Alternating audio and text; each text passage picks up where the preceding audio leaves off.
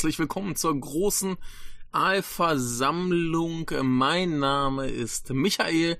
Wir haben heute mal wieder nichts anderes im Programm und bei mir hat sich ein bisschen was angesammelt, so dass man mal wieder hier ein bisschen äh, plauschen kann. Das heißt, äh, ich werde euch jetzt Dinge erzählen, die euch vielleicht interessieren, vielleicht auch nicht. Ähm, deswegen, was haben wir denn heute so vorgesehen? Erstens habe ich drei Filme gesehen, über die ich kurz reden möchte. Dann war hier mal wieder ein bisschen Leben in der Gegend, da kann man ein bisschen drüber reden. Und zum Schluss habe ich tatsächlich mal umfangreiches äh, Feedback bekommen von einem Hörer, das mich sehr gefreut hat, das ich dann verlesen möchte und dazu noch ein bisschen kommentieren will und ein bisschen was erzählen will. Da kommt da vielleicht auch schon mal ein bisschen was, was ich irgendwo schon mal erzählt habe, aber wer kann sich schon dran erinnern, was ich schon mal erzählt habe? Ich nämlich nicht. Und insofern ist dann auch eine Wiederholung vielleicht nicht so schlimm. So, und äh, in diesem Sinne fangen wir einfach mal an. Was ist denn hier so los? Zum Beispiel war neulich das große Yodogawa Feuerwerk. Und das ist ganz spektakulär, das ist ganz fantastisch. Das ist so eins der großen Dinger hier in Osaka, eins der großen Feste. Und äh, da wird dann so knapp eine Stunde aus allen Rohren gefeuert. Äh, ich habe mir das 2011 angesehen. Es war wunderbar. Sie haben so Hello Kitties und so Kram in den Himmel gebombt. Und war schön. Ähm, hätte ich mir dieses Jahr auch gern angesehen, aber äh, großes Problem, das soll anfangen so ungefähr 16, äh, 18.30 Uhr. Äh, verschiebt sich das je nachdem, wann es genau dunkel wird, damit man das gut sehen kann. Ähm, das heißt, ungefähr ab mittags ist die Gegend komplett voll mit Leuten. Wenn du da noch nicht da bist oder dir ein Ticket gekauft hast für, keine Ahnung, 50 Euro oder äh, ich habe mir sagen lassen, dass es auch so, so, so Boots Fahrten gibt, äh, die kosten dann eher so 100, 200 Euro. Ähm, und da hat man halt keine Chance, da irgendwie reinzukommen. Und nun ist für mich aber dann das Problem, dass ich halt samstags, das war letzten Samstag, ähm, dass ich samstags arbeiten muss und dann eben nicht hin konnte. So, also zumindest nicht früh hin konnte. Das heißt, ich habe dann um 5 Uhr Feierabend gemacht, bin zum Kino gelaufen, habe mir einen Film angeguckt von sechs bis acht ungefähr und dachte, ich hänge dann noch so ein bisschen in der Stadt rum und fahre dann irgendwann nach Hause, wenn es so mehr oder minder vorbei ist. Und das war so im Prinzip erstmal kein schlechter Plan. Der Film war gut, über den reden wir später. Äh, und ja, hat erstmal so geklappt. Bis zum Kino war dann nicht viel los. Und im Kino war dann erfreulicherweise noch viel weniger los, also für mich erfreulicherweise, für die Kinobetreiber vielleicht nicht so erfreulich. Aber sei es drum. Ähm, jedenfalls kam ich dann halt raus und plötzlich war das ganze Gebäude umzingelt von Leuten, die sich eben auch dieses Feuerwerk dann von weitem anschauen konnten. Da konntest du nicht so wahnsinnig viel sehen, weil da halt etliche Häuser im Weg waren, aber irgendwie war das noch so einer der besseren Plätze und das äh, hat mich dann auch schon wieder genervt, habe ich da irgendwie so mir eine Ecke gesucht, wo ich ein bisschen meine Ruhe hatte und dann habe ich da so ein bisschen zugeguckt, aber konnte man nicht genug sehen. War mehr so ein Knallen und Bummern. Da kann ich vielleicht auch hier noch ein bisschen was reinschneiden. Ich glaube, ich habe da was aufgenommen. Und ähm, habe ich mir eben gedacht, so komm, mit diesen ganzen besoffenen und komischen Leuten halt, willst du nichts zu tun haben. Gehst du mal Richtung äh, mehr Innenstadt und dann bin ich da lang und da waren halt immer mehr und mehr und mehr Leute und das wurde immer ekliger. Habe ich mir halt gedacht, komm, fährst halt nach Hause. Das Problem ist halt, warum ich halt nicht früher nach Hause gefahren bin, ist, dass das eben hier direkt bei mir nebenan war, das ganze Ding. Ne? Und ähm, dann bin ich zurückgefahren, war da ungefähr um halb neun abends hier am Bahnhof und da war eben diese ganze Aktion gerade vorbei. Das heißt, der ganze Bahnhof war überlaufen, überall Polizei und Leute haben gedrängelt und so weiter. Wenigstens war die Polizei clever genug, einen Weg abzusperren, damit die Leute, die ankommen, wenigstens aus dem Bahnhof rauskommen, bevor sie dann totgetrampelt werden.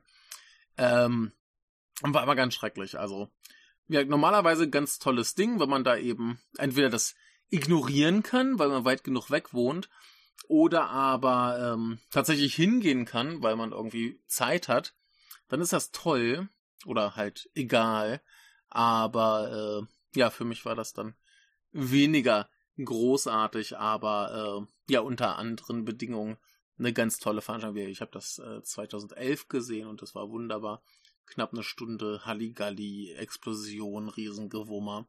Schön. Was ich dann aber stattdessen gemacht habe, ist, ich bin den nächsten Tag nach Kobe gefahren. In Kobe war ich lange nicht. Und ähm, Kobe ist halt so ein bisschen anders als Osaka, ist äh, erstmal kleiner. Ähm, der, selbst der Modestil ist ein bisschen anders. Die ganze Stadt ist ein bisschen westlich geprägter.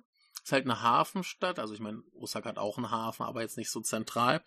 Und ähm, da gab es eben sehr viel Einfluss von außerhalb. Da gibt's dann auch so Wohnviertel, die eher halt so europäische Architektur haben und so weiter.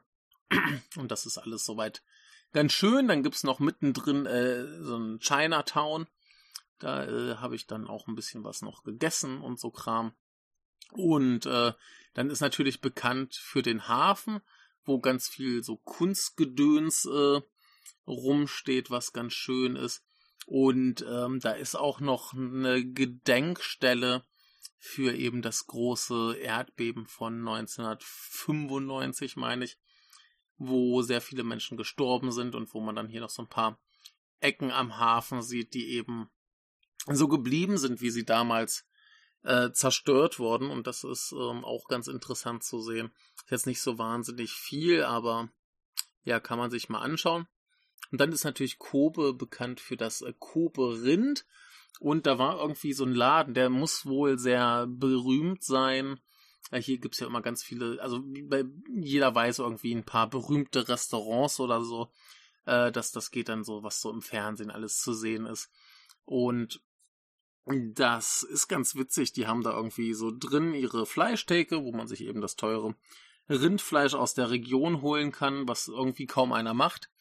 Und draußen haben sie dann eben noch so eine kleine Theke, wo es dann so äh, Fleischkroketten und äh, frittierte Frikadellen und so Kram gibt. Da habe ich mir eben die, diese beiden Dinge äh, geholt und die waren enorm lecker. Aber halt äh, schlecht für meine Diät, aber sei es drum.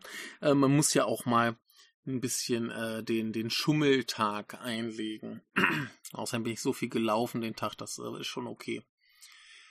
Und äh, ja, im, im äh, in Chinatown habe ich mir auch noch so ein ja, im Prinzip sagt man ein Nikuman geholt. Das ist äh, so ein in Teig gewickeltes, äh, gedämpftes äh, Fleisch.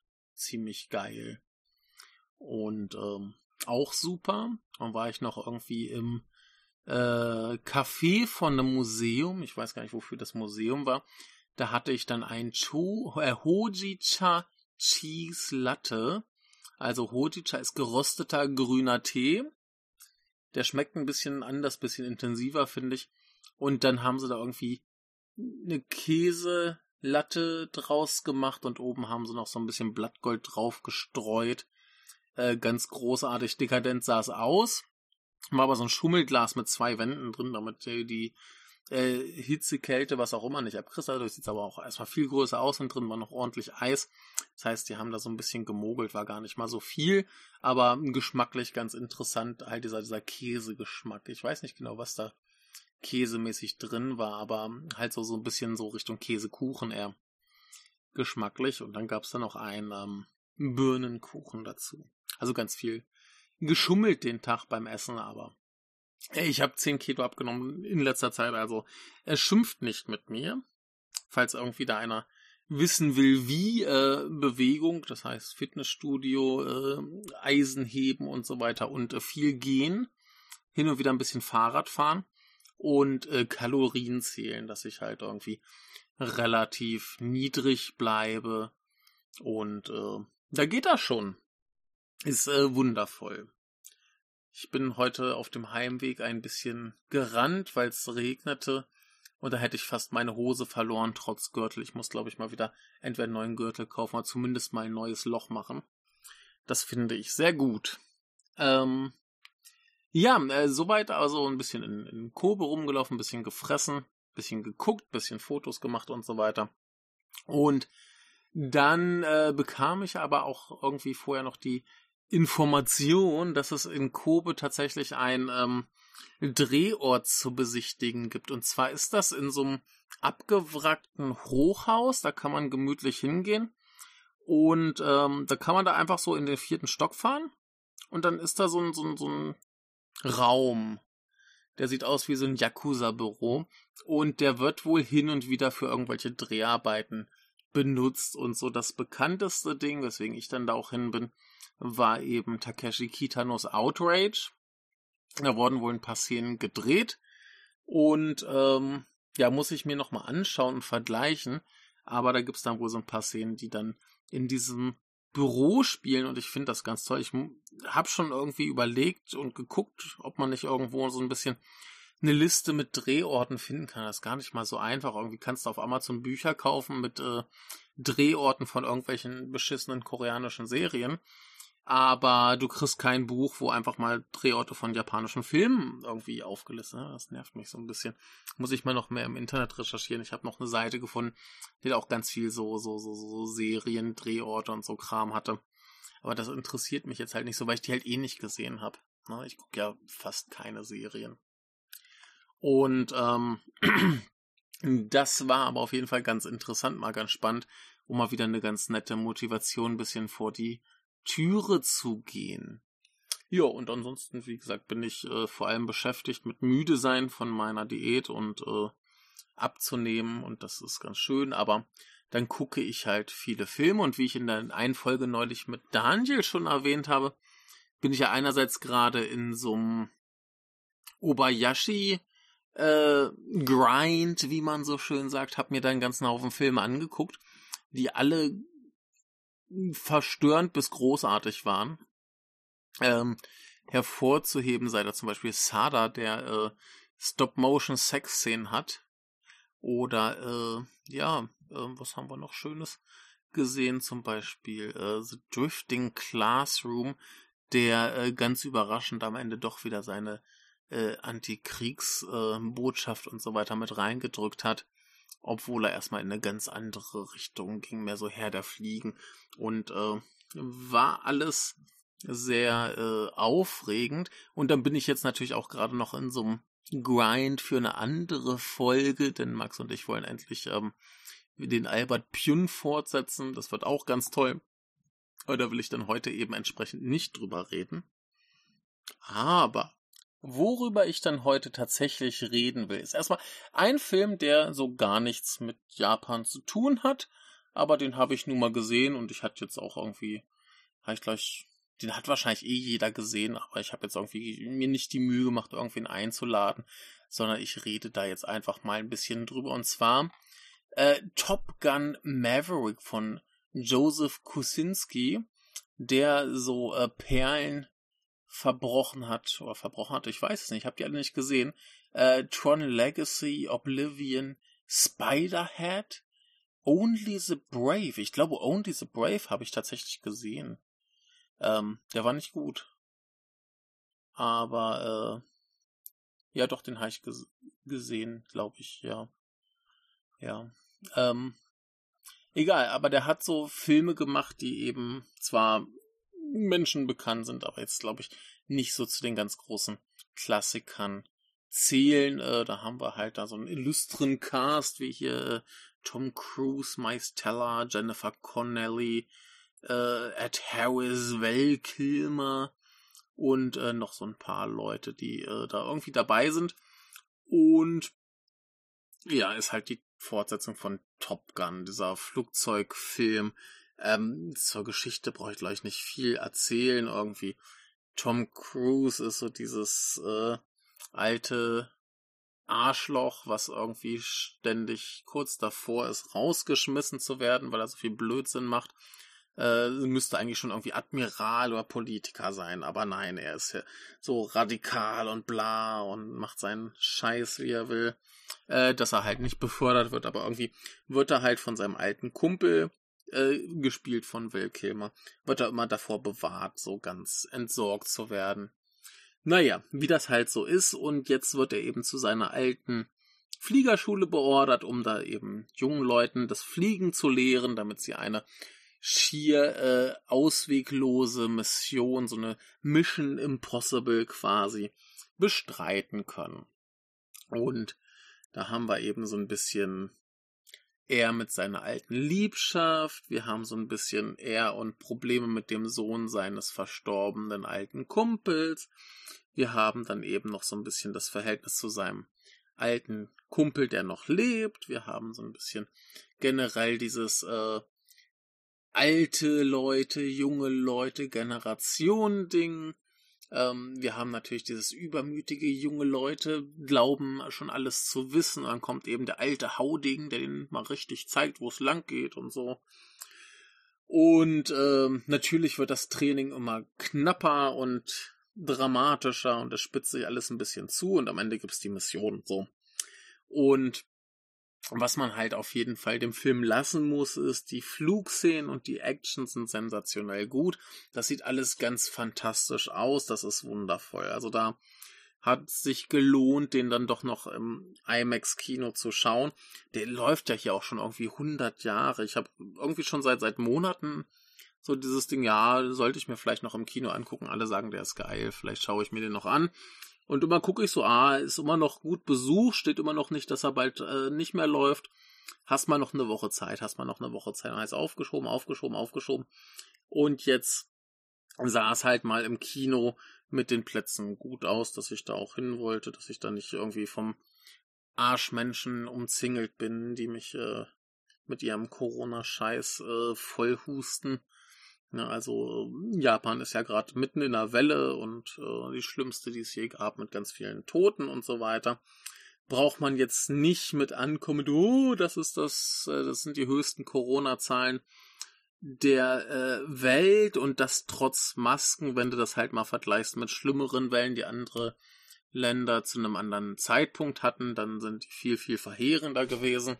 Und äh, ja, es haben halt nicht alle Länder zur selben Zeit eine Corona-Welle, aber das sollten eigentlich alle wissen, aber ja, manche Leute machen halt immer noch dumme Vergleiche, weil sie eben dumm sind und irgendwie äh, ein Argument brauchen, um zu sagen, oh, Masken bringen überhaupt nichts und äh, sollte man alles lieber sein lassen.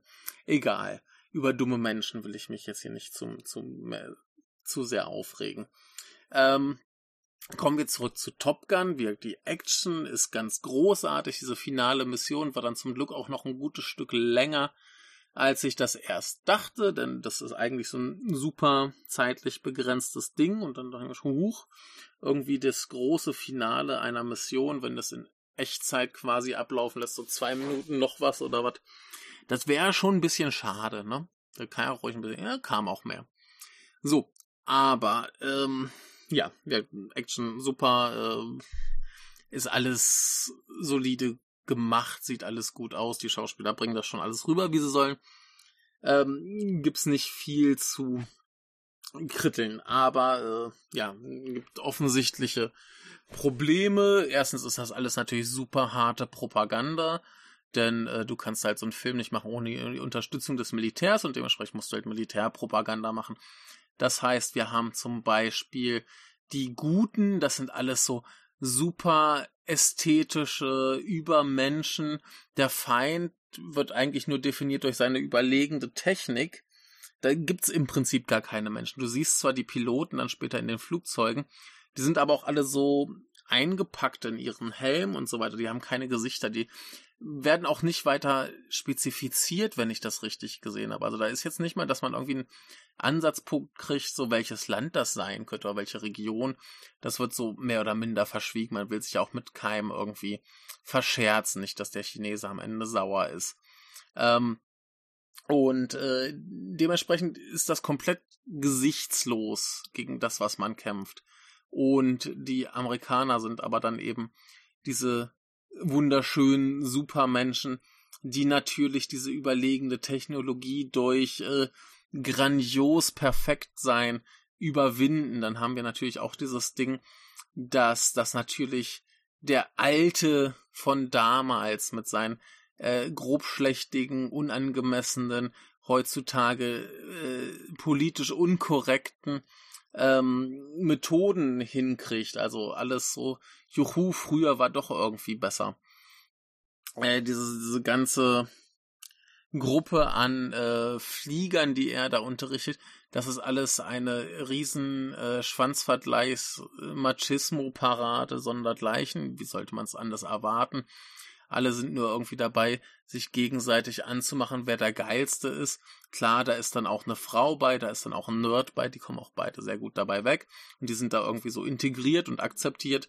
Aber im Prinzip ist das alles ein riesiges, ja, 80er Jahre Nostalgie Macho-Gewichse. Und äh, klar, wenn man drauf steht, ist super. Mich hat's ein bisschen genervt, weil man das auch, weiß ich nicht. Vor allem, die, die haben ja auch alle keine Namen, die haben ja nur ihre blöden, was sind's, äh, Call Signs, dann reden die sich an mit halt so Iceman und Hangman und wie sie nicht alle heißen, ähm, Phoenix, Payback und so weiter. Und dann ist irgendwie nur äh, Bob, der Bob heißt. Warum auch immer. Das ist halt der Nerd, der heißt Bob.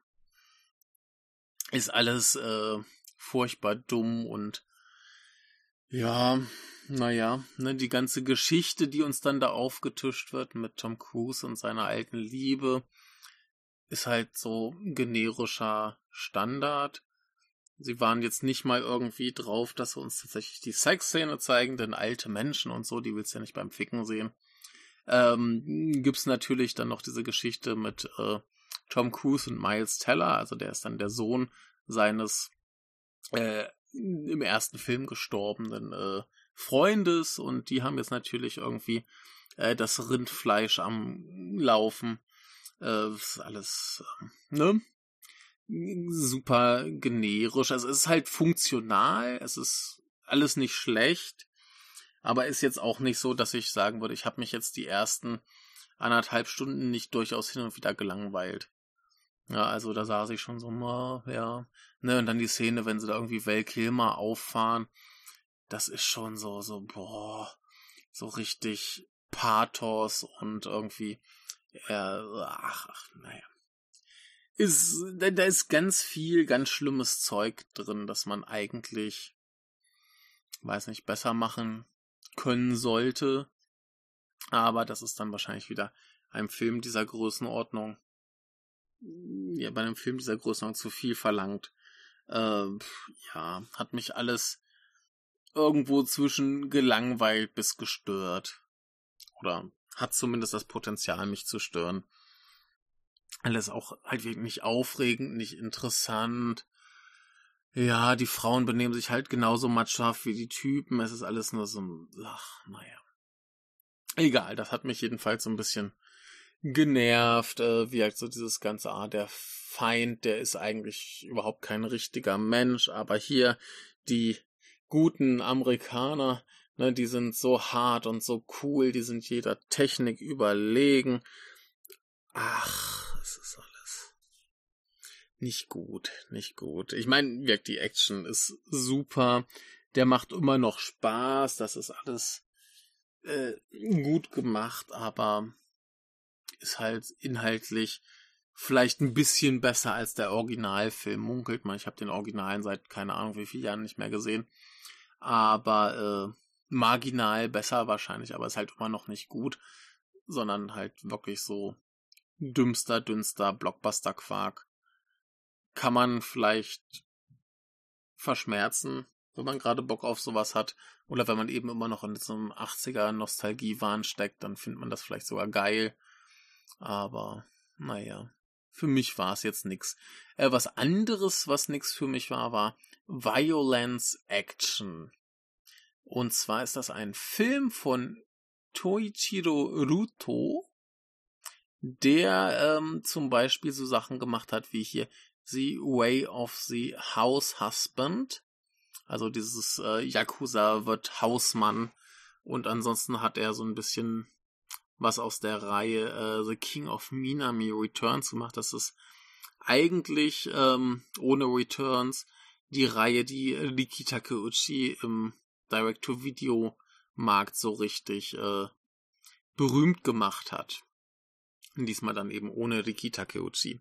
Und ähm, dies hier ist mir in den Sinn gekommen, dass ich den vielleicht sehen wollen würde, als ich äh, Baby Assassins verpasst habe. Und dieser hier geht thematisch in eine ganz ähnliche Richtung. Wir haben eine äh, hübsche äh, Auftragskillerin, die irgendwie einerseits gerade am Studieren ist und andererseits eben ihr Geld damit verdient, dass sie Leute ermordet. Was ja eben auch gut funktionieren kann, wenn man eben Baby Assassins macht. Ähm, das Problem hier ist, dass erstens das alles ist eine Manga-Verfilmung, dementsprechend ist der Humor sehr speziell, sehr obszön, sehr dumm. Also da sollte man vielleicht nicht zu viel von erwarten. Wir haben ganz viele tolle, abstruse Perücken, die auch teilweise im Film Perücken sind. Und äh, damit ganz viel doofe Witze. Wir haben ganz viel wirkt Obszönitäten und alle finden natürlich diese äh, Hauptfigur äh, super geil und sie macht dann irgendwie Zeug, um das abzuwehren, was dann irgendwie mehr oder minder witzig ist. Und letztendlich bekommt sie dann irgendwann halt einen Auftrag, dass sie eben einen Typen umbringen soll, der aber irgendwie noch ein Hühnchen mit der Yakuza zu rupfen hat. Und dann gibt's da eben Verwicklung und so weiter und so fort. Und äh, ja, das Problem ist eben, also erst dieser Regisseur, der hat wahrscheinlich noch nicht viel wirklich Gutes gemacht. Ich muss mir noch diesen äh, House Husband Yakuza Dings angucken. Der ist ja prinzipiell äh, von der Ver Grundlage her gut. Also der Manga ist wohl ziemlich witzig. Ich habe ein bisschen der Anime gesehen, das war ganz amüsant. Äh, vielleicht sind da, ist da der Film auch ganz nett. Ähm, aber der hat halt so noch nicht viel gemacht. Sein äh, äh, Cutter, der hat hier, glaube ich, ganz viel zu verantworten. Äh, der ist offensichtlich nicht gut, wenn man diesen Film sieht.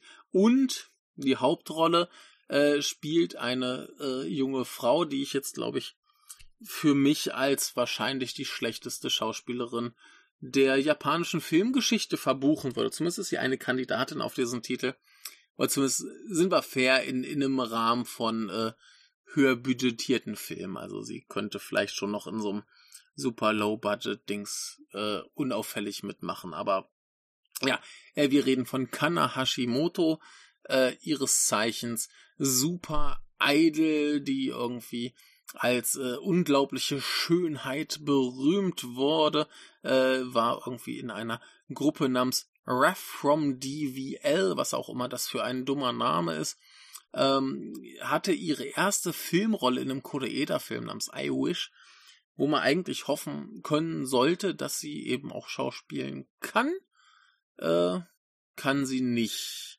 Also ich habe sonst noch mit ihr gesehen A Kingdom, da habe ich jetzt nicht mehr im Sinn, wie sie da im ersten war. Im zweiten hat sie halt drei, vier Szenen, wo sie vor allem ihr komisches Kostüm rumtragen muss. Ich glaube, das Kostüm schützt sie weitestgehend davor, äh, negativ aufzufallen. Dann habe ich sie noch gesehen in ähm, dieser äh, Verfilmung von Sailor Suit and Machine Gun Graduation, also dem der quasi Fortsetzung von Sailor Suit and Machine Gun, die nicht gut war. Und da hat sie eben auch nicht gut gespielt. Und äh, ich habe dann vorhin noch angefangen Gintama zu gucken, wo man merkt, die kann halt nicht mal so comichaftes Overacting.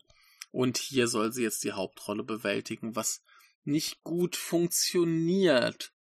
Ähm, erstens spielt sie halt scheiße und zweitens äh, kann sie halt keine Action und dann kommen wir jetzt zurück zum Cutter. Der schneidet sowieso schon abenteuerlich bis komplett zugekokst. Das heißt, ähm, der interessiert sich in Scheiß für Raum und Zeit. Wir haben überhaupt keinen Sinn dafür, was wo geschieht. Und dann macht er plötzliche Zeitsprünge. Zum Beispiel gibt es eine Szene, wenn sie dann gegen den äh, großen Bösewicht des Films, das ist übrigens die beste Figur im ganzen Film, da reden wir gleich noch drüber, wenn sie gegen den kämpft, dann äh, hat der irgendwie so eine, so eine Nagelpistole, mit der er eben auf sie schießt und dann wird sie eben irgendwann auch so ein bisschen getroffen und äh, das macht sie aber im Rennen. Ne? So im Rennen wird sie getroffen, dann gibt es aber einen Schnitt zu einer Szene, wo sie irgendwie gerade eine Pause vom Rennen macht und sich ihre Verletzungen abtastet. Und schneidet sie eben wieder zurück. Und das ergibt halt irgendwie im Fluss der Action keinen Sinn.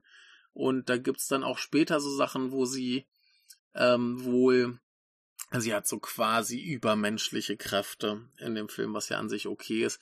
Und dann gibt es eben so Szenen, wo sie wohl durch den Raum springen soll und im Springen alle niederschießt. Und das sehen wir dann so, dass sie quasi in der einen Einstellung von hinten nach vorne springt. Und sehen wir ohne Schnitt, dass sie von rechts nach links springt und von links nach rechts. Und da geschehen einfach Dinge und wir, dann passieren noch irgendwie diese Zeitsprünge.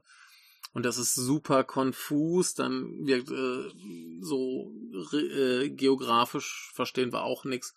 Ne, sie springt da ein bisschen rum, dann zieht sie plötzlich einen Typen hinterm Tresen vor. Wir wussten nicht mal, dass er da ist.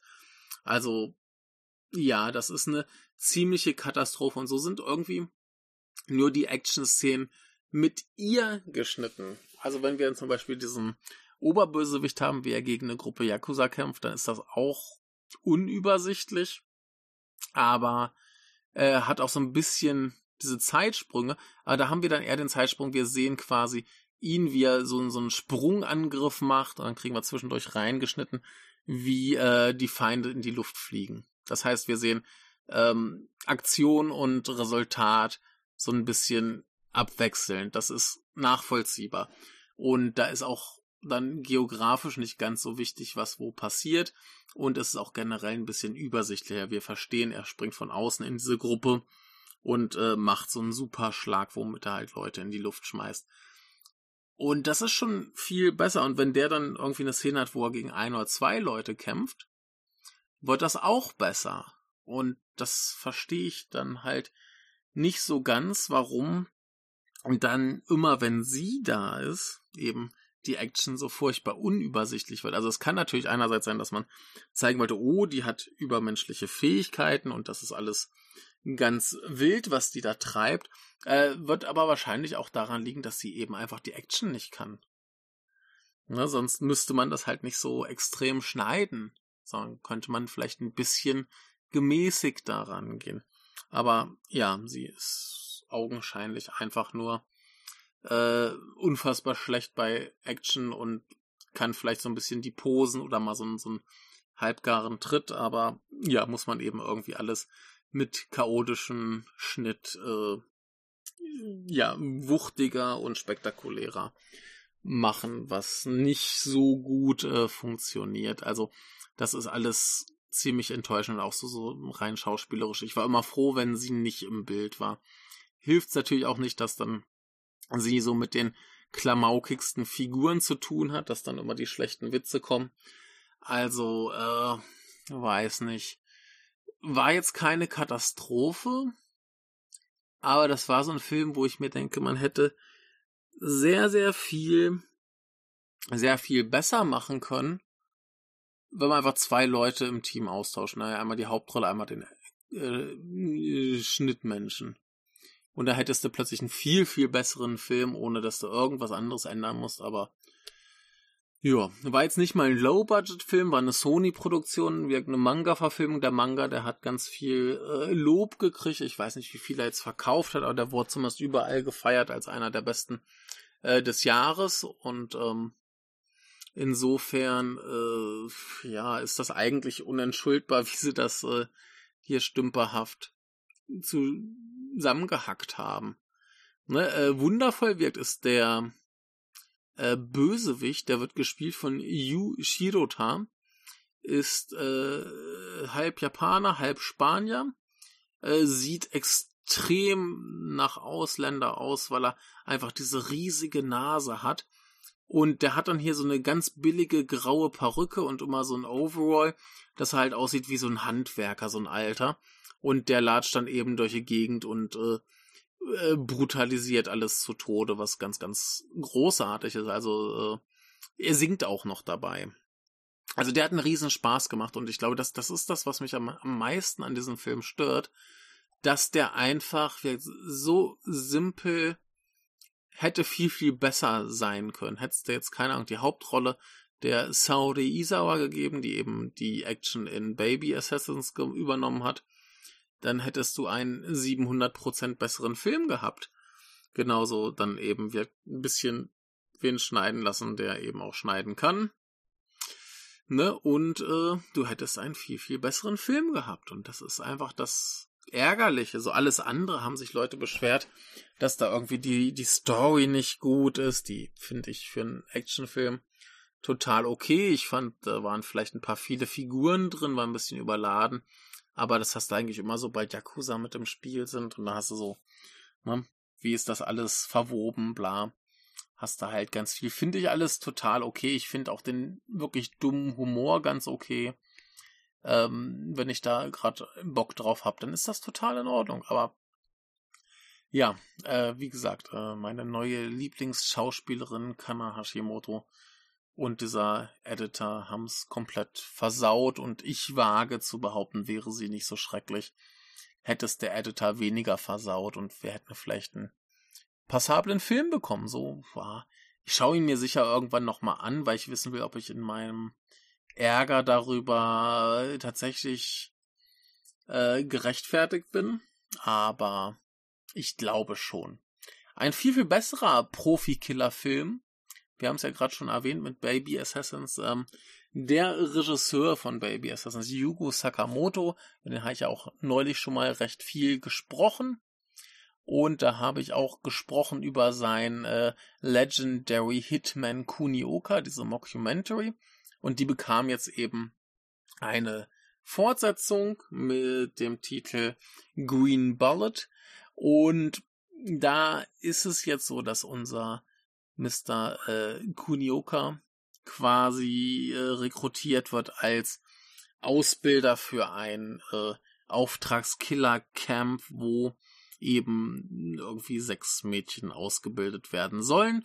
Die sind alle so ein bisschen äh, wie in Baby Assassins, also man merkt schon, er hat äh, so ein bisschen äh, gesehen, oh, das kommt ganz gut an. Ich mache jetzt einfach was mit mehr Mädchen. Ne, wir hatten da nur zwei und jetzt machen wir sechs und die sind alle irgendwie ganz niedlich und schrullig und äh, machen wilde Sachen. Die sind auch weitestgehend komplett unbekannt. Ähm, muss man jetzt nicht groß die Namen erwähnen. wir haben zum Beispiel eine, die ist die Tochter von einem äh, anderen legendären äh, Profi-Killer, die äh, dann die ganze Zeit super ernst ist und schreit, aber nichts gebacken kriegt. Wir haben dann eben das Gegenstück zu ihr, mit der sie sich immer zankt, die äh, alles total gelassen sieht und immer mit einer Pistole rumrennt und Leute ermorden will. Äh, wir haben irgendwie ein Mädchen, das die ganze Zeit eine Haimütze trägt, warum auch immer. Ein Mädchen ist Hardcore-Fan von dem Kunioka. Äh, eine hat irgendwie nicht viel drauf und äh, propagiert ein Buch von einem Typen, der im Knast war. Das habe ich nicht so hundertprozentig verstanden. Also sie hat einen ganzen Koffer voll mit diesen Büchern, hat die allen gegeben, wie so Sekte quasi. Und ähm, ja, so haben wir eben ein bisschen so diesen, dieses äh, Police Academy äh, Blödsinn Camp, ähm, wo eben die Mädchen zu Profikillern ausgebildet werden sollen. Und äh, ein bisschen wie ähm, Kunioka ist schon klar, wir kriegen ein bisschen Action, wir kriegen ein bisschen Klamauk. Es ist alles für 3,50 Euro gedreht, sieht entsprechend aus. Und zum Schluss, wenn es dann zum großen Klimax kommt, dann äh, wird das Bild breit, sieht plötzlich nach Film aus und wir scheißen komplett auf die Mockumentary. Und äh, das funktioniert diesmal auch wieder gut. Ich sehe die Stärken und Schwächen ein bisschen unterschiedlich zum Vorgänger. Der Vorgänger war halt ein bisschen zerfahrener war noch ein bisschen ne, gestückelter, mehr so hier ein bisschen was, hier ein bisschen was. Äh, dadurch finde ich ihn auch abwechslungsreicher und ein bisschen witziger. Und äh, hier hast das eben alles ein bisschen fokussierter und es hängt dadurch auch ein bisschen mehr ab, wie du eben diese, diese Mädchen findest. Wenn da irgendwie welche hast, die dir Spaß bringen, dann hast du hier, glaube ich, viel Freude und äh, wenn du jetzt eigentlich mehr Kunioka sehen willst, wie er Leute verprügelt, dann kriegst du halt ein bisschen weniger von. Ne? Aber so die Grundidee ist eigentlich genau die gleiche. Er geht seinem Job nach, in diesem Fall eben Mädchen ausbilden, bis irgendwas schief läuft und eine Ladung anderer Killer kommt, die den ans Leder wollen. Und da ist noch ein anderer ähm, Hauptkiller in der Gruppe, der ist auch so ein richtig schönes, widerliches Arschloch. Da gibt's dann eben am Ende auch den entsprechenden Kampf, der sieht auch wieder super aus. Ähm, endet alles ein bisschen ähm, antiklimaktisch, ist auch irgendwie merkwürdig äh, im, im, im Kunioka.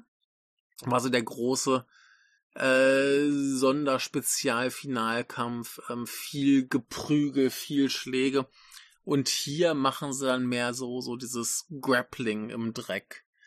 Und das sieht auch halt ein bisschen unspektakulärer aus, ist aber schon irgendwie ganz cool. Also insofern ist das, das äh, Flair ein bisschen anders. Vielleicht, ähm, ob man es mag oder nicht, ist dann ein bisschen unterschiedlich gelagert. Aber äh, insofern ist es halt einerseits genau derselbe Film nochmal, andererseits eben mit ein paar anderen Ausrichtungen, ein paar anderen Finessen. Und ich finde das eigentlich ganz cool so gelöst und das macht viel Spaß.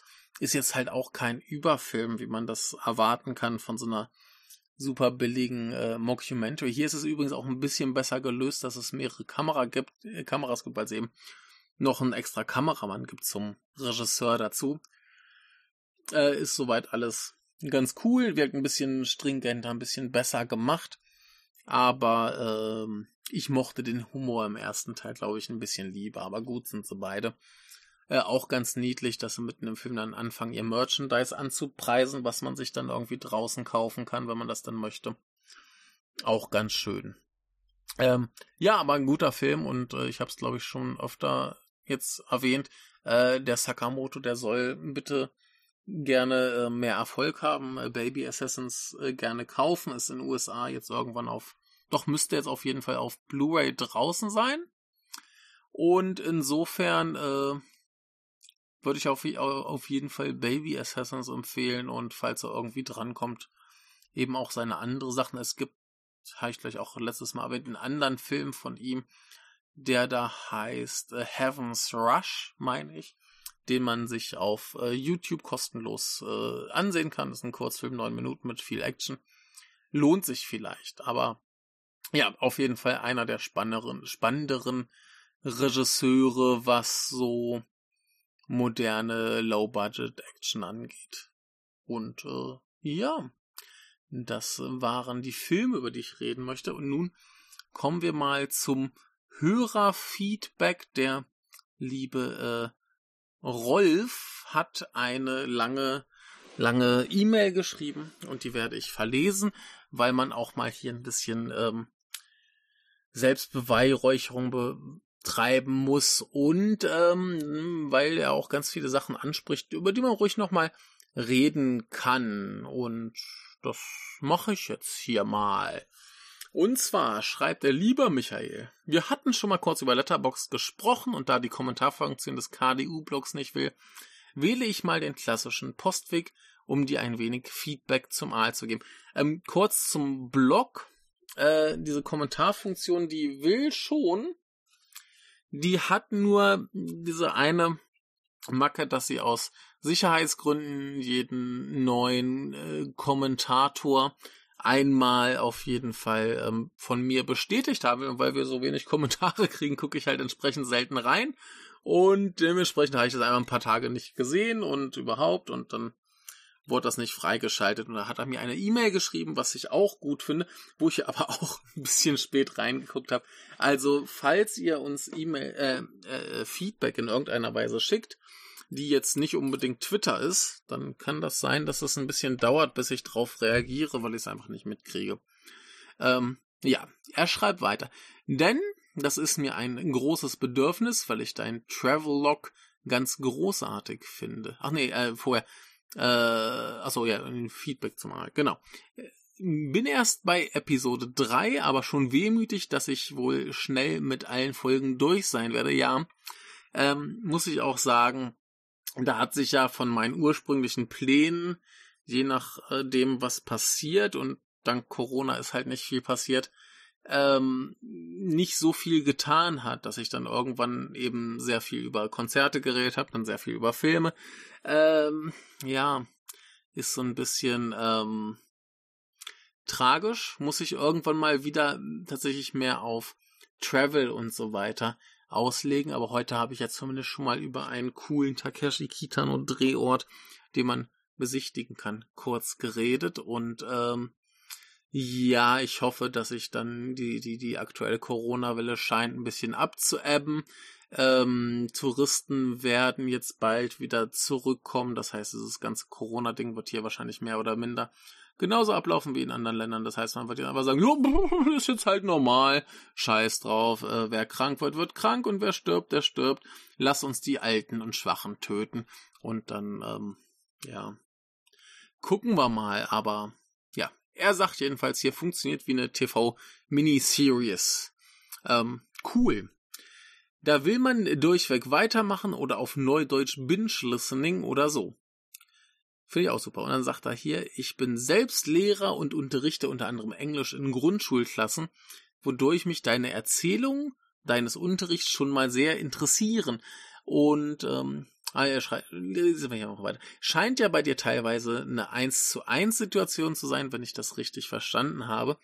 Was ich auch mal gerne so hätte, als knapp 30 Kinder durch, äh, was ich auch mal gerne hätte, als knapp 30 Kinder durchweg gerecht zu werden.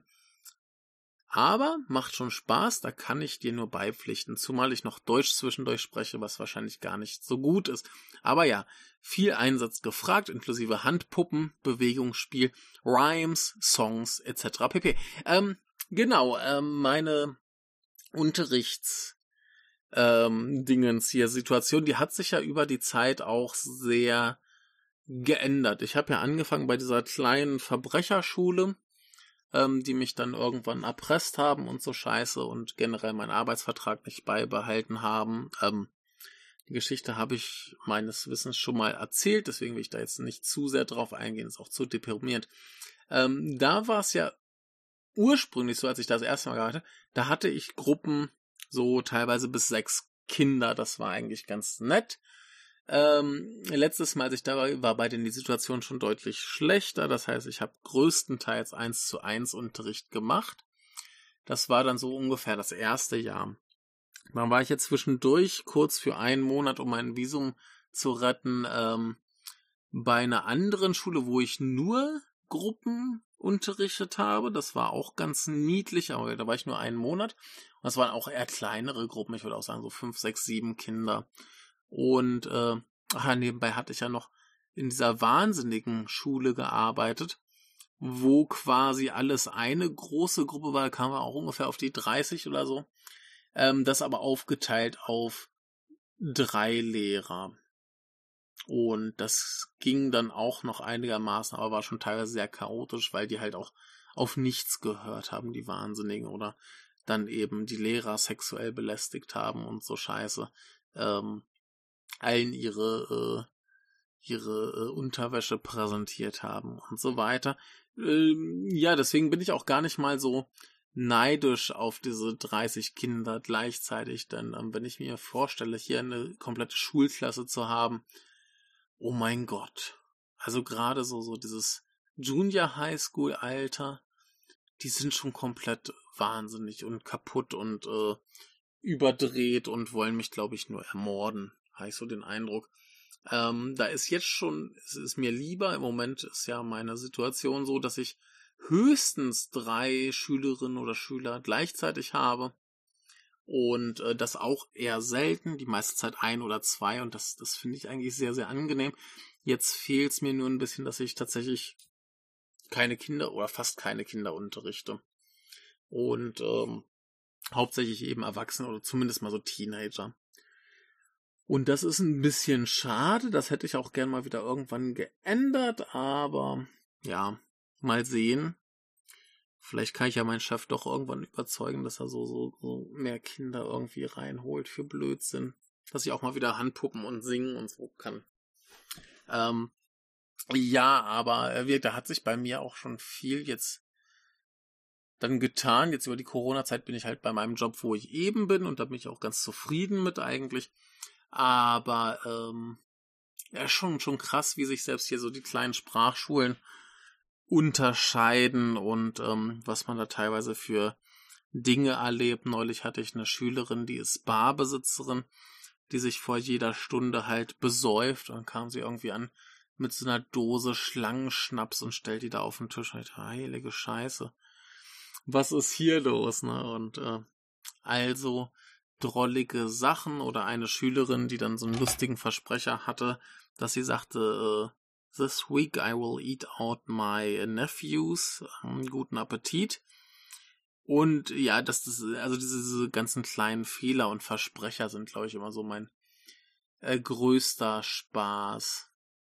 Und zwar, äh, ich glaube, das Schönste war dann die Frau, die mir über etwas über Obon erklärte und dann versuchte, sich an das Wort Ancestors äh, zu erinnern, stattdessen Incest sagte und dann plötzlich aber auch bemerkte, was sie sagte und geschah, oh mein Gott, nein, nein, nicht das, nicht das, sie wären sehr böse. Und das war schon ganz großartig. Aber äh, ja, es ist nett, ist witzig, ist vor allem für mich jetzt auch ganz gut, weil diese Schule, wo ich bin, da habe ich halt komplett Freiheit in dem, was ich tue. Ich muss mich an keine Vorlagen halten, solange sich die äh, Kundschaft nicht beschwert, ist alles gut. Ähm, ich könnte auch den ganzen Tag da sitzen und Spiele spielen. Und geht auch. Und das finde ich eigentlich ziemlich super. Ähm, da kontrolliert keiner, was ich genau mache. Und ähm, ja, ist, ist jetzt halt auch nicht so super streng. Das heißt, wenn da Schüler oder Schülerinnen sind, die eben ein bisschen diszipliniert lernen wollen, dann können sie das haben. Aber ansonsten ist eben mehr so Quatschen, rumblödeln und nebenbei irgendwie ähm, eine Kleinigkeit äh, beibringen. Und das ist eigentlich ganz äh, schön und so finde ich das eigentlich auch wirklich gut und macht mir Spaß. Müsste ich nur noch ein bisschen mehr Geld verdienen, aber das ist schon in einem Rahmen, wo ich im Moment ganz gut mit zu, zurechtkomme, vor allem, weil ich trotzdem dann äh, ziemlich viel Freizeit im Moment habe, was ich auch sehr gut finde. Also da ist ja mein Job auch super flexibel und äh, das finde ich gut. Aber lesen wir mal hier ein bisschen weiter. Ich bin erst über die letzten ein, zwei Jahre zum Japan-Fan geworden. Ja, jetzt wird sich der Norman wieder empören, sollte er dies je hören, weil er fragt, wie man Fan eines Landes sein kann. Und ähm, das finde ich für jemand, der äh, da irgendwie ähm, schon lange nicht Fan des Landes direkt ist, aber Fan der ganzen ähm, Kultur, Popkultur immer von irgendwas äh, war nachvollziehbar, das so auszudrücken. Ich glaube, das bezieht sich ja bei meisten Leuten, die das so sagen, auch gar nicht so sehr darauf, dass sie Fan des Landes sind, sondern eben Fan der Produkte sind, die aus dem Land kommen oder des Essens oder was auch immer. Und ähm, sich gerne mit der äh, Kultur befassen und sei es auch noch so oberflächlich. Ähm, ich finde das nicht schlimm, wenn man das so in dem Sinne sagt. Äh, man sollte sich aber ein bisschen bewusst sein, dass es da auch sehr, sehr schrecklich schlimme Seiten gibt, wie wir zuletzt wieder gesehen haben beim Herrn Abe, der ja ermordet wurde, weil er ähm, dubiose Verbindung zu einer sehr dubiosen, äh, Leben vernichtenden Sekte hatte. Und das ist ja hier eher äh, die Regel. Also, ja, äh, von mir aus seid gern Japan-Fans. Ah, seid euch bewusst, hier passiert auch eine ganze Menge Scheiß. Zum Beispiel gibt's ja auch immer noch die Todesstrafe. Wurde neulich, neulich glaube ich, erst wieder einer hingerichtet im Zuge dieser äh, Abe-Ermordung. Musste man vielleicht mal wieder ein bisschen äh, Krawall machen und ein bisschen zeigen, oh, wir bestrafen ganz hart, indem wir Leute töten. Ähm, bin ich auch kein Freund von, aber ja, wie gesagt, ich sehe das ein bisschen äh, weniger kritisch als Norman, was äh, glaube ich auch relativ normal ist, dass Menschen wenige äh, Dinge weniger kritisch sehen als Norman. Aber äh, liebe Grüße, Norman, falls du das hier hörst. Ähm, ja, also ich bin jetzt über die letzten ein, zwei Jahre zum Japan-Fan geworden und erlebe es im Grunde nur durch das Kino, weshalb dein Podcast eine super Ergänzung darstellt. Also das ist hier dann zum, zum Beispiel schon der Punkt, dass man sagt, hey, ich bin Fan vom Kino Japan was natürlich mehr oder minder äh, anders ist als die Realität, ist klar. Ähm, was ich ganz interessant finde, ich habe es irgendwo, glaube ich, schon mal erwähnt, ähm, viele, besonders meine Schülerinnen, sind Fans von koreanischen Serien und Filmen, Und ich frage immer, warum? Und sie sagen, weil es weniger realistisch ist. Und normalerweise allen, denen ich das erzähle, die sagen dann, wie kann denn das sein? Japanisches Kino ist doch so drüber. Wie kann das sein, dass das weniger realistisch ist? Und ich glaube, ich habe es mittlerweile rausgehört, wo der wahre Kern liegt. Und zwar ähm, sagen dann viele, äh, koreanisches Fernsehen, besonders Fernsehen, ist äh, traumhafter, äh, mehr aufs Happy End aus.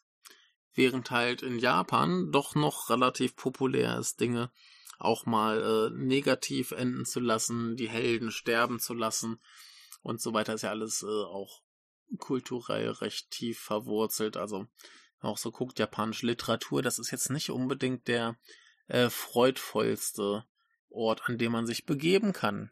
Ja, oder eben Helden, die sterben müssen und so weiter. Und äh, ich glaube, das ist dann so der Aspekt, wo man sagt, so, da ist das äh, koreanische Fernsehen vor allem ähm, eben anders äh, konsumierbarer, erfreut die Menschen mehr. Also ich glaube, man, man will tatsächlich mehr Realitätsflucht einfach haben. Und das finde ich einen ganz interessanten Aspekt, dass wahrscheinlich auch das japanische Fernsehen und Kino, auch wenn es teilweise noch so drüber ist, eben einfach diese, diese Negativität hat, die hier viele in der Realität sehen. Insofern, dass sie eben dann auch zum Beispiel andere, äh, so, so, so Ausländer wie mich fragen, warum bist du überhaupt nach Japan gekommen? Das Land ist quasi verloren. Ne, weil eben auch durch die Politik und so weiter alle, nicht alle, aber sehr viele, sehr, sehr negativ gestimmt sind und äh, ja, eben dieser Negativität entfliehen wollen. Aber äh, ja, äh, Japan-Filmfan zu sein, finde ich ganz, ganz super. Denn, ähm, wie man jetzt an Top Gun gesehen hatte, USA ist, ich, ich will nichts gegen Hollywood-Kino sagen, weil ich es immer noch sehr mag, aber das ist nicht der Goldstandard. USA sollten sowieso nicht der Goldstandard sein, auch nicht was Corona angeht, da sind so viele Menschen gestorben, da will ich nicht nochmal drüber reden, aber äh, einfach mal nicht nur äh, Hollywood gucken, sondern auch gern was anderes. Ähm, jetzt wird ja auch an anderer Stelle der Soul Timber äh, veranstaltet, äh, kann man auch vielleicht als Gelegenheit sehen, ähm, einfach mal den guten, dem guten koreanischen Kino zu frönen, was ich ja sehr selten in letzter Zeit mache, aber nicht aus Abneigung, sondern einfach aus, äh, ich will Japan-Scheiß gucken, Drang, damit ich euch hier äh, cooles Zeug empfehlen kann, was ihr vielleicht noch nicht kennt, aber Rolf, der hat schon sau viel gesehen dafür, dass der erst ein, zwei Jahre dabei ist. Also ich dachte immer, das wäre hier so ein jahrhundertealter Veteran. Ähm, gut, lesen wir weiter. Mich spricht die Geografie und die Kultur bei aller Problematik für die Westerner in Japan sehr, sehr an. Und falls ich mal meine Flugangst überwinden kann, würde ich auch mal hinwollen, wenn auch nur als Tourist dorthin auszuwandern. Dafür fehlen mir dann doch die Eier und vor allem die Sprachkenntnisse. So. Ähm, ja, Geografie finde ich eigentlich auch ganz spannend, ähm, gerade weil es eben so von sehr, sehr weit Norden bis sehr, sehr weit Süden geht, von äh, subpolar bis subtropisch, wie ich damals im japanischen Unterricht gelernt habe. Ähm, alle möglichen Klimazonen durch, ist ganz cool. Und ähm, ja, auch so das Bergige und so weiter, die äh, äh, heißen Quellen da ist viel Cooles bei und ich bin immer noch sehr, sehr traurig, dass ich da noch gar nicht so viel ähm, äh, selbst äh, bereist habe. Ähm, gibt Covid die Schuld. Ich habe mich hier tatsächlich sehr äh, versteckt, was ich ähm, für angemessen hielt, äh, auch ein bisschen aus der äh, Situation raus, dass ich jetzt nicht irgendwie ein, zwei Wochen bei der Arbeit pausieren wollte, äh, weil Geld und so, das kommt nicht gut.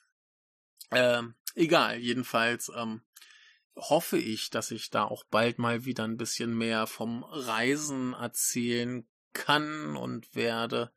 Ich habe da eine Idee, wo ich hin möchte und äh, vielleicht klappt das ja.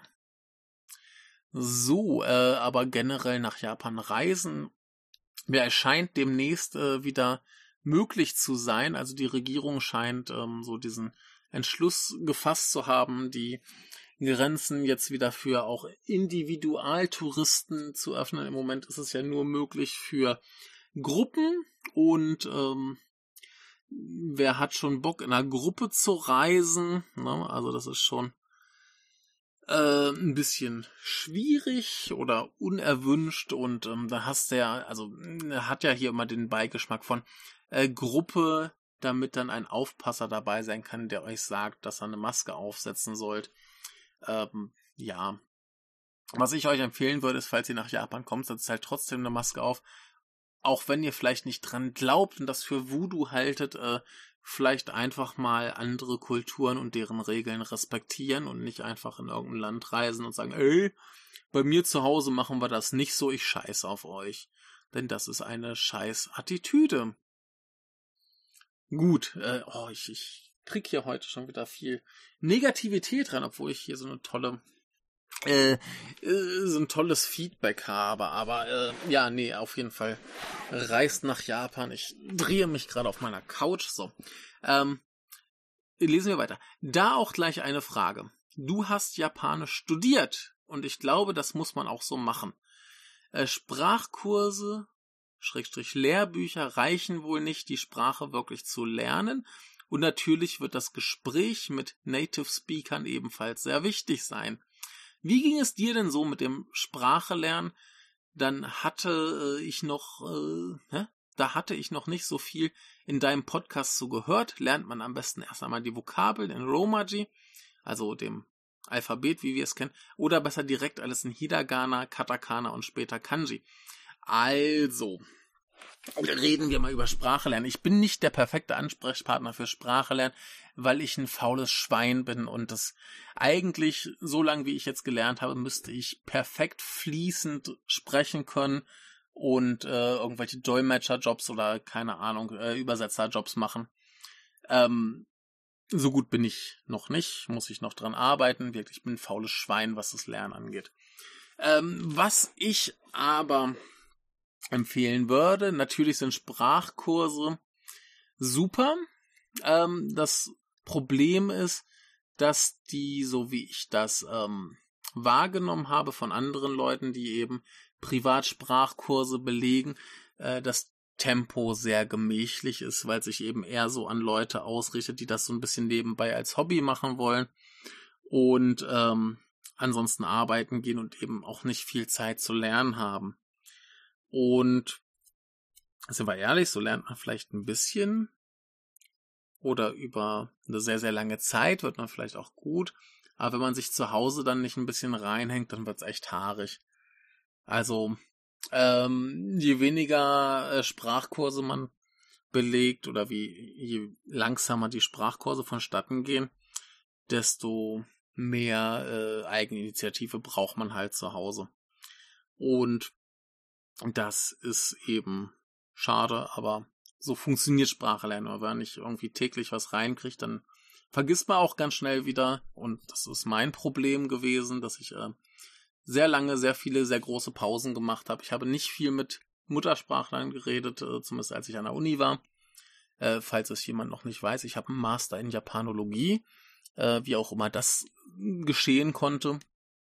Ähm, ja, aber äh, auf jeden Fall muss man halt lernen, lernen, lernen zu Hause alleine mit Leuten, am besten halt hm, mit anderen Leuten zusammen, im besten Fall eben auch mit Muttersprache. Ist natürlich in Deutschland das Problem, dass man für alle möglichen Sprachen locker wen findet, nur eben Japanisch wird vielleicht ein bisschen schwieriger, da Leute zu kriegen, die eben auch dann sich mit einem mal hinsetzen und ein bisschen quatschen ähm, war dann insofern bei uns an der Uni ganz okay, als dass da eben relativ viele Austauschstudentinnen und Studenten waren, um die sich dann aber auch derb geprügelt wurde und alle waren so, äh, das ist mein bester Freund. Und da hatte ich da schon wieder keinen Bock mehr drauf und wollte mich da gar nicht mit drauf einlassen auf den Scheiß. Wenn jemand irgendwie mit mir reden wollte, klar gerne. Aber äh, das war mir zu viel Kinderkram.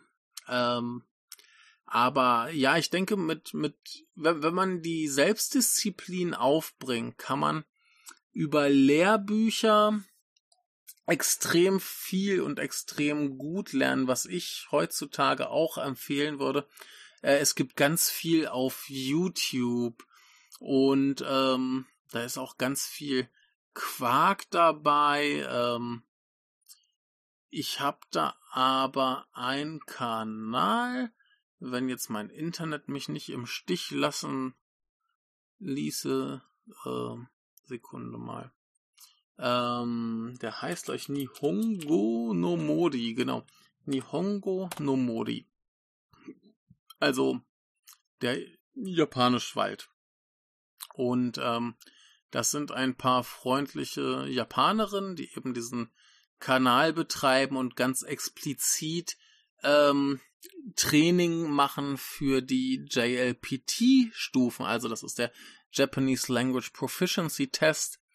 Und ähm, die machen je nach Niveau eben mit mehr oder weniger Englisch mit drin Unterricht. Die gehen dann eben diese Testfragen durch, die kann man da so ein bisschen üben und ähm, da hat man eben zumindest auch gleich das Hören mit drin, dass man eben die sprechen hört und dann darauf äh, reagieren kann zumindest. Dann kannst du selber mit denen nicht reden, aber zumindest hast du das Hören mit drin, was schon mal sehr gut ist und wirklich äh, bringen da ganz gut äh, Grammatik und so dann mit rein. Das finde ich so zum nebenbei ein bisschen laufen lassen und vielleicht noch einen, einen Grammatikpunkt mitnehmen oder so, finde ich das für mich ganz angenehm.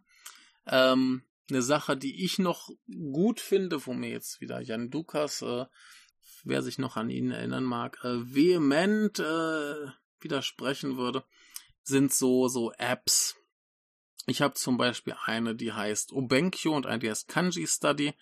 Das Obenkyo ist kostenlos und ähm, ist mehr so ein Quiz-Ding. Und das Kanji Study hat tatsächlich so eine relativ gute Schreibfunktion, dass man Kanji schreiben lernt. Das äh, Obenkyo, äh, finde ich, ist besser für Vokabeln, das andere besser für Kanji. Ähm, und äh, da gibt's dann so Leute, die sagen, äh, das bringt ja alles nix, wenn du einfach nur so hohe Vokabeln ohne Kontext lernst. Und einerseits, ja, es ist immer besser, Vokabeln mit Kontext zu lernen. Es ist immer besser, einen fertigen Satz zu haben. Da kriegt man aber auch zum Beispiel mal Beispielsätze.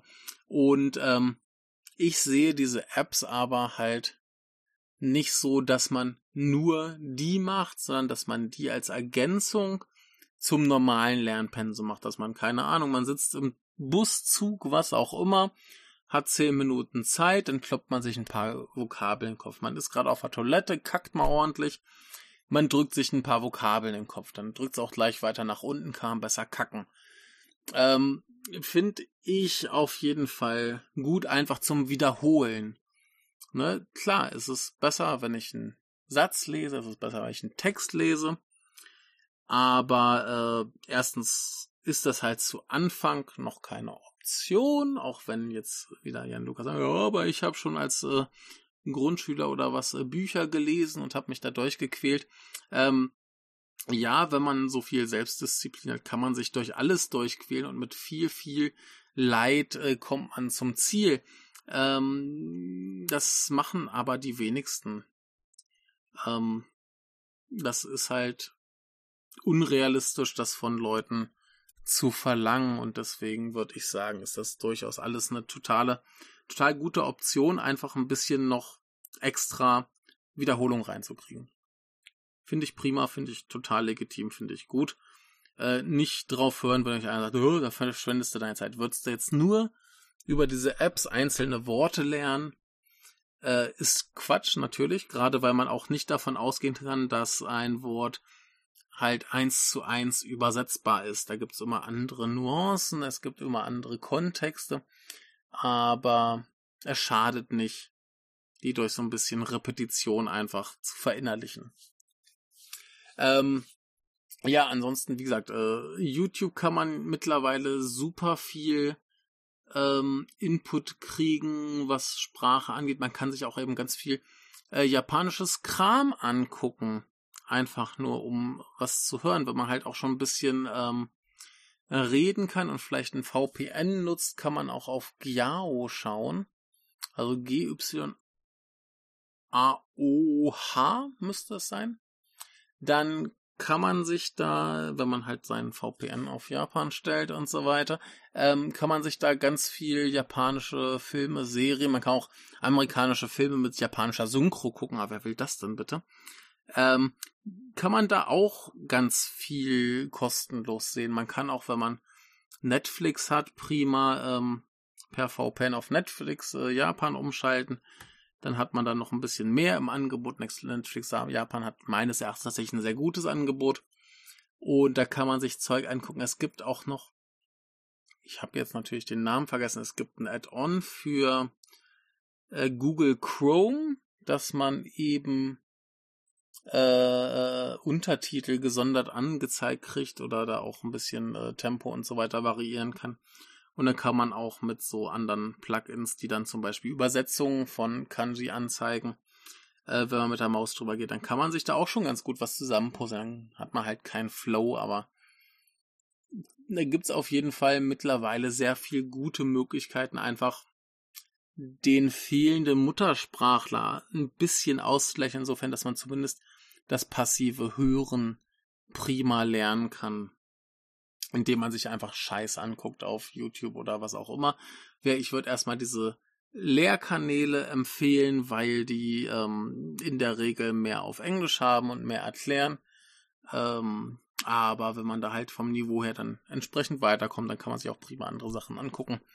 Und äh, ist auch insofern ganz toll, weil relativ viel, was in Japan irgendwie mit Fernsehen, Video, was auch immer zu tun hat, eben relativ viel traditionell untertiteln. Das kommt, glaube ich, daher, dass im japanischen Fernsehen prinzipiell äh, die wichtigsten Sachen untertitelt werden, weil man gerne beim Essen fern sieht und dann vielleicht den Ton leise oder aus hat und dann äh, kriegt man halt trotzdem noch ein bisschen was mit, was da geschieht. Ähm, ja, finde ich aber auf jeden Fall äh, hat man heutzutage mehr Möglichkeiten denn je irgendwie äh, ja, zu lernen oder irgendwie einfach Input zu kriegen, ein bisschen das Hörverstehen zu üben und so weiter. Hat mir, glaube ich, auch geholfen, dass ich irgendwann eben einfach gesagt, so, ich will die aktuellen japanischen Filme im Kino sehen. Ich gehe jetzt einfach ins Kino und scheiß drauf, wie viel ich verstehe. ne, dass ich dann einfach sage, so, ich schaue mir das jetzt an. Und wenn ich nur, keine Ahnung, 20% des Films verstehe, ist das schade aber ähm, in der Regel hat man so viel ähm, visuelle äh, Untermalung des Ganzen, also zumindest bei einem Film, der nicht nur aus Leuten besteht, die den Flur lang laufen und reden, ähm, dass man tatsächlich äh, bei vielen Filmen auch relativ gut folgen kann, wenn man nicht alles versteht. Insofern auch gut. So, lesen wir mal weiter. Für mich wäre die Sprache schon wegen des japanischen Kinos unglaublich wertvoll, da zurzeit ja im Grunde nichts mehr mit englischen Untertiteln veröffentlicht wird. Ähm, ja, im Moment ist ja, glaube ich, wieder so ein bisschen der Hongkong-Boom, aber ja, so ein paar Sachen kommen ja immer raus. Zum Beispiel hat jetzt Shout Factory in den USA eine, ähm, eine, eine äh, Sony Chiba Box angekündigt mit ein paar Sachen, die ich auch noch nicht gesehen hatte oder die auch ein bisschen schwer zu kriegen sind. Ähm, ja, sonst Arrow hat immer mal wieder was. Aber wenn man halt japanische Filme sehen will, kommt man halt nicht um Third Window Films vorbei, die ja so, ja, nicht ganz jeden Monat, aber so mehr, mehr oder minder jeden, jeden zweiten Monat irgendeinen japanischen Film veröffentlichen, weil die ja im Prinzip nur noch japanisches Kino machen. Was ich äh, sehr gut finde. So. Ähm, ja, äh, an dieser Stelle aber auch nochmal ein dickes Arigato gozaimasu für deine ganzen Filmtipps, ja. Äh, ein Grund mehr ins Kino zu gehen. So bleibt man auf dem Laufenden, denn für Westerner gibt's leider wenig Anlaufstellen, um über das aktuelle japanische Kino informiert zu bleiben. Ja, das ist auch das, was ich jetzt gerade ähm, wahrnehme. Ich bin so ein bisschen in diese Japan-Film-Fan-Twitter-Bubble reingerutscht noch weiter. Die gucken aber zum Großteil alte Filme. Was ja auch cool ist, aber ähm, ja, ich, ich möchte tatsächlich auch ein bisschen versuchen, ähm, das aktuelle Kino ein bisschen zu präsentieren, ein bisschen vielleicht auch, dass ihr sagen konnte, oh, nächstes Jahr Nippon Connection, vielleicht laufen ein paar von den Tipps, die ich bekommen habe. Oder aber, äh, dass ihr auch vielleicht einfach einem Laden wie Arrow sagt, hier, dieser Film klingt super geil, ich will den sehen. Oder aber, dass ihr dann eben, keine Ahnung, vielleicht den VPN nutzt und euch auf diesem halb äh, dezent fragwürdigen Weg dann Zeug auf Netflix anschaut oder irgendwas tut, damit vielleicht japanisches Kino ein bisschen mehr Aufmerksamkeit bekommt. Ähm, ja, ist halt schlimm, wenn niemand irgendwie mitkriegt, was es überhaupt gibt und man dann darauf angewiesen ist, dass die von Arrow oder so einem das schon irgendwie rausholen oder eben die Nippon Connection. Ne, aber äh, ja, wäre auch cool, wenn vielleicht von der Nippon Connection jemand hier hört und sagt, oh ja, der Film klingt gut, den zeigen wir vielleicht mal. Äh, Finde find ich auch gut. Also insofern, äh, ja, ich versuche jedenfalls, wie gesagt, mit Freuden ähm, so den ganzen Kram äh, abzudecken, der hier so läuft. Also natürlich nicht alles, aber was ich halt so kann und will. Und ähm, mein Ziel ist auch immer noch selber äh, hier mit meinen Filmzeitschriften und so weiter äh, ein bisschen zackiger zugange zu sein, dass ich hier auch tatsächlich vielleicht mal ein bisschen mehr äh, Film-News bringen kann. Übrigens, was das angeht, ist mittlerweile diese Shion Sono Sache vor Gericht gelandet oder zumindest wurde jetzt offiziell geklagt. Ähm, schauen wir mal, was dabei rauskommt. Ich muss mal was trinken.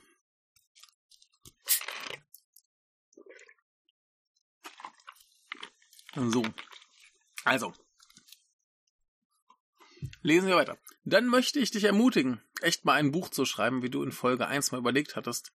Bei deinen ganzen Abenteuern und vor allem an dem humorigen Einschlag wüsste ich nicht, wieso sowas nicht gern gelesen werden würde. Klar, da mag dir der Name Harpe Kerkeling fehlen, der mit seinem Jakobsweg-Buch viel Erfolg hatte. Am Ende ist's ja der Inhalt, der zählt und weniger Name. Das wäre natürlich cool, wenn der Inhalt vor allem zählt und ich guten Inhalt zustande kriege. Ähm, ich muss mal tatsächlich anfangen, mir einfach mal meine, meine äh, Anekdoten ein bisschen aufzuschreiben. Ich kann wahrscheinlich auch hier den Podcast nachhören und habe dann noch mal ein paar gute, die ich schon wieder vergessen habe. Aber äh, ja, vielleicht mache ich es ja irgendwann mal. Falls da noch jemand meint, das wäre eine gute Idee, könnt ihr mir das gerne sagen. Das äh, motiviert mich vielleicht. Und wenn ich es dann irgendwie nur als E-Book auf äh, Amazon schmeiße. Egal. Ähm, schön wäre auch, deine Erzählung auch auf visueller Ebene ein wenig folgen zu können. Hast du einen Kanal, wo du Osaka ein bisschen in Bildern begleitet hast? Das wäre auch wahnsinnig spannend. Und Genie, wie ich bin, habe ich natürlich erwähnt, ja, ich habe Bilder auf Twitter. Äh, at Comdehagens, könnt ihr gerne nachschauen, da kommen hin und wieder mal Bilder. Ähm, dann habe ich auch irgendwie an anderer Stelle mal ein paar Bilder hochgeladen. Äh, das ist aber auch schon wieder so halb tot. Aber ich habe äh, ich habe ihm auch schon eine E-Mail e als Antwort geschrieben. Äh, habe ich natürlich ganz vergessen, dass ich seit kurzem auch ein äh, Instagram-Account habe und das ja äh, kann man ja auch ruhig mal erwähnen. Ähm, und zwar, wie ist denn mein Instagram-Name? Äh, Alnold unterstrich com unterstrich The Hagens ist es, glaube ich. Ich werde es auch im, im, im Blog-Eintrag nochmal äh, verlinken. Aber irgendwie sowas. Also man kann mir auch auf Instagram folgen. Das ist dann meistens so, dass da jetzt nicht konstant irgendwie Zeug kommt, aber äh, dann, wenn ich jetzt zum Beispiel wieder auf so einem Trip in äh, Kyoto, äh, in, in Kobe oder so war, dann kommt halt ein ganzer Schwung irgendwie, keine Ahnung wie viel. Also ich würde sagen, Twitter und Instagram sind schon die besten Kanäle, äh, das mitzukriegen. Äh, kann ich nur empfehlen. Wer sonst noch irgendwie äh, Kontakt mit uns sucht, ähm, kommt auch gern auf unseren Discord-Server. Äh, Dingens, ein Link ist im Twitter-Profil, im angepinnten Tweet äh, könnt ihr gerne machen. Aber ja, Bilder hauptsächlich Twitter und äh, Instagram ähm, könnt ihr gucken. Gibt's hoffentlich auch bald mal wieder mehr, sofern ich halt auch mal wieder ein bisschen aus meinem Haus rauskomme. So. Und meine größte Erkenntnis aus deinen Berichten, denen ich bislang gelauscht habe, sei besser trinkfest und offen für die große japanische Speisekarte. Da scheinen sich die Filmklischees dann ja doch zu bewahrheiten, dass beides in Japan ganz oben auf der Prioritätenliste steht. Äh, ja, gab's ja letztens erst diese dubiose Nachricht, dass sich die japanische Regierung beklagt hat, dass die jungen Leute nicht mehr genug saufen, denn äh, Steuereinnahmen und so. Äh, aber ja, ich würde sagen, der generische Japaner, sagen wir mal zumindest über 30, ähm, neigt zum Alkoholismus. Also ich kenne so viele Leute hier, die wirklich täglich trinken, dass es mich fast schon ein bisschen ekelt. Aber ähm, macht eben auch viel Spaß, dann mit Leuten rumzuhängen und einen zu trinken.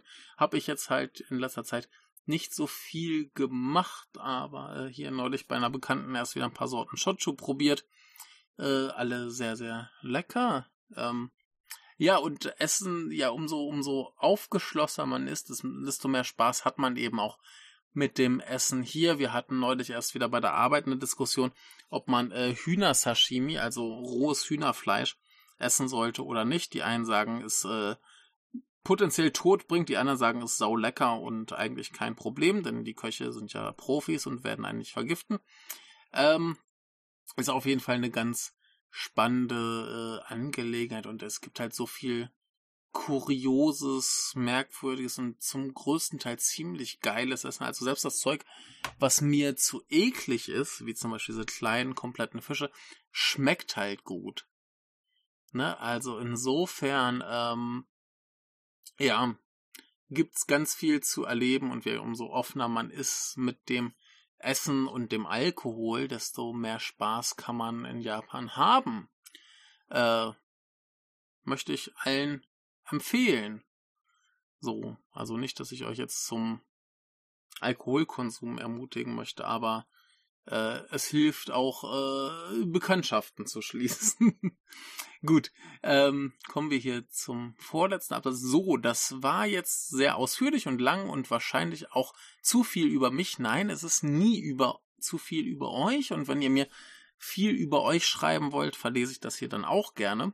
Äh, wie gesagt, jedes Feedback ist immer willkommen und wenn ihr das Feedback äh, gebt, indem ihr das äh, mit eurem Leben paart, dann finde ich das toll, weil ich dann mehr das äh, Gefühl habe, Teil dessen zu sein und mich geil fühlen kann. nee, es ist tatsächlich ganz, ganz wunderbar, wenn man ein bisschen den Eindruck kriegt, ähm, dass man vielleicht auch tatsächlich äh, ein Publikum hat, das das irgendwie interessant findet und ich nicht einfach nur in so einen einen leeren Raum rede. Ja, ähm, aber ich hoffe, dich mit diesem Feedback zu ermuntern, uns deinen Aalweg weiter begleiten zu lassen. Ja, ja, ja, ja, auf jeden Fall, ja. Äh, in diesem Sinne noch einmal ein ganz, ganz herzliches Dankeschön auch für deine ganzen Filmbesprechungen, sei es im Altstadtkino oder äh, und im Kompendium. Hab neulich eure drei plusstündige Kurosawa-Episode gehört. Ganz großes Kino, beste Grüße Rolf. Und das hat mich auch sehr gefreut, weil ich sonst eher mitkriege, dass Leute auf Twitter sagen, dass unsere Filmbesprechungen, also halt besonders die mit Daniel, tendenziell zu lang und zu ausführlich sind und ähm, da freut mich das, wenn jemand einfach mal sagt, ey, gerade die finde ich gut. Und äh, sowas mag ich hören, denn ähm, ja, ich finde, das ist immer ein bisschen anderes Format mit Daniel zusammen, weil Daniel eben diesen Ansatz hat, den ganzen Re Film Revue passieren zu lassen, weil das für ihn den Filmgenuss äh, fördert. Und ähm, ja, das finde ich gut. Da würde ich auch nicht ähm, nichts gegen sagen. Ich mache eben auch manchmal gerne wie heute mit äh, Top Gun und den anderen einfach mal so kurz ein bisschen mehr auf den Punkt zu sagen, hey, das fand ich gut, das fand ich nicht so gut. Aber äh, nee, ich, ich finde das auch mal schön, einfach nochmal komplett durch einen Film durchzugehen und alles nochmal wieder zu coin. Denn Warum nicht? Das kann auch nochmal irgendwie Perspektiven eröffnen durch das Gespräch. Äh, vielleicht ist jemandem was aufgefallen, was anderen nicht aufgefallen ist. Also das, das ist für mich einfach eine andere Art der Besprechung, die ich auch sehr genieße, genau wie ich manchmal einfach nur kurz knapp äh, über einen Film reden will, wie ich es dann demnächst wieder mit Max über die Albert Pune Filme tun werde, weil die auch teilweise einfach nicht genug hergeben, dass man da irgendwie zwei Stunden über einen Film redet und das ist auch okay. Und ähm, man kann ja einfach verschiedene Dinge gut finden oder man muss dann eben sagen, oh, Daniel ist wieder da, ich höre nicht zu oder ich höre nur dann zu. Es ist äh, für mich alles wunderbar. Ne, es ist ja auch das Kompendium des Unbehagens, wo wir hier sind. Das heißt, es muss nicht alles genau den Geschmack treffen. Ähm, meine Idee von einem, von unserem Podcast damals war, wir schmeißen einfach einen ganzen Haufen zusammen, so an Gedöns wie so eine Zeitschrift, die über verschiedene Dinge berichtet. Ähm, und dann hast du, keine Ahnung, den äh, Kulturteil und den Nachrichtenteil und ein bisschen was Ernsteres, ein bisschen was Klamaukigeres. Und ähm, dann pickt man sich raus, was man will. Und wenn man halt zehn Minuten mal skippt, dann skippt man zehn Minuten und das ist auch okay. Und das hat sich ja mittlerweile alles ein bisschen verrannt und verändert und wir sind ja immer so im Fluss und haben kein richtiges Konzept. Aber äh, ich finde das auch total legitim und für mich ist es äh, einfach auch interessanter, wenn ich machen kann, was ich will. Und dadurch dann vielleicht übrigens auch irgendwie drei Hörer weniger. Aber äh, in letzter Zeit hatten wir einen riesen Hörerzuwachs und ich weiß nicht, woher das kam. Äh, keine Ahnung, aber ich finde es geil. Ähm, in diesem Sinne, falls du da äh, neuer äh, Konsument hier bist, äh, herzlich willkommen. Ich finde dich geil. Ähm, ja, und ansonsten wie gerne, wie Rolf das tat, äh, Feedback geben. Ich finde sowas schön, ich finde das toll, ich möchte gern mehr. Ähm, auch weil es gut ist für mein Ego. So. Und in diesem Sinne verabschiede mich, mich äh, ihr, wenn ihr noch mehr das Ego streicheln könnt, auf unserer Seite ist auch ein Link zu unserem äh, Kofi-Account. Da könnt ihr gerne drei Euro fürs, äh, für die Serverkosten zuschießen. Freuen wir uns. Wenn das nicht macht, ändert sich nichts. Ist auch okay. Ähm, ja, ansonsten ja gerne Feedback, gerne einfach hören, dass ich das in der Statistik bemerkbar mache, gerne auf den Discord-Server kommen, gerne in irgendeiner Form mit uns in Kontakt treten und falls ihr irgendwie was wollt, dass wir tun, dann könnt ihr das auch sagen und dann überlegen wir, ob wir das für euch tun werden. Ganz einfache Sache. So, und jetzt aber äh, tschüss und bis zum nächsten Mal.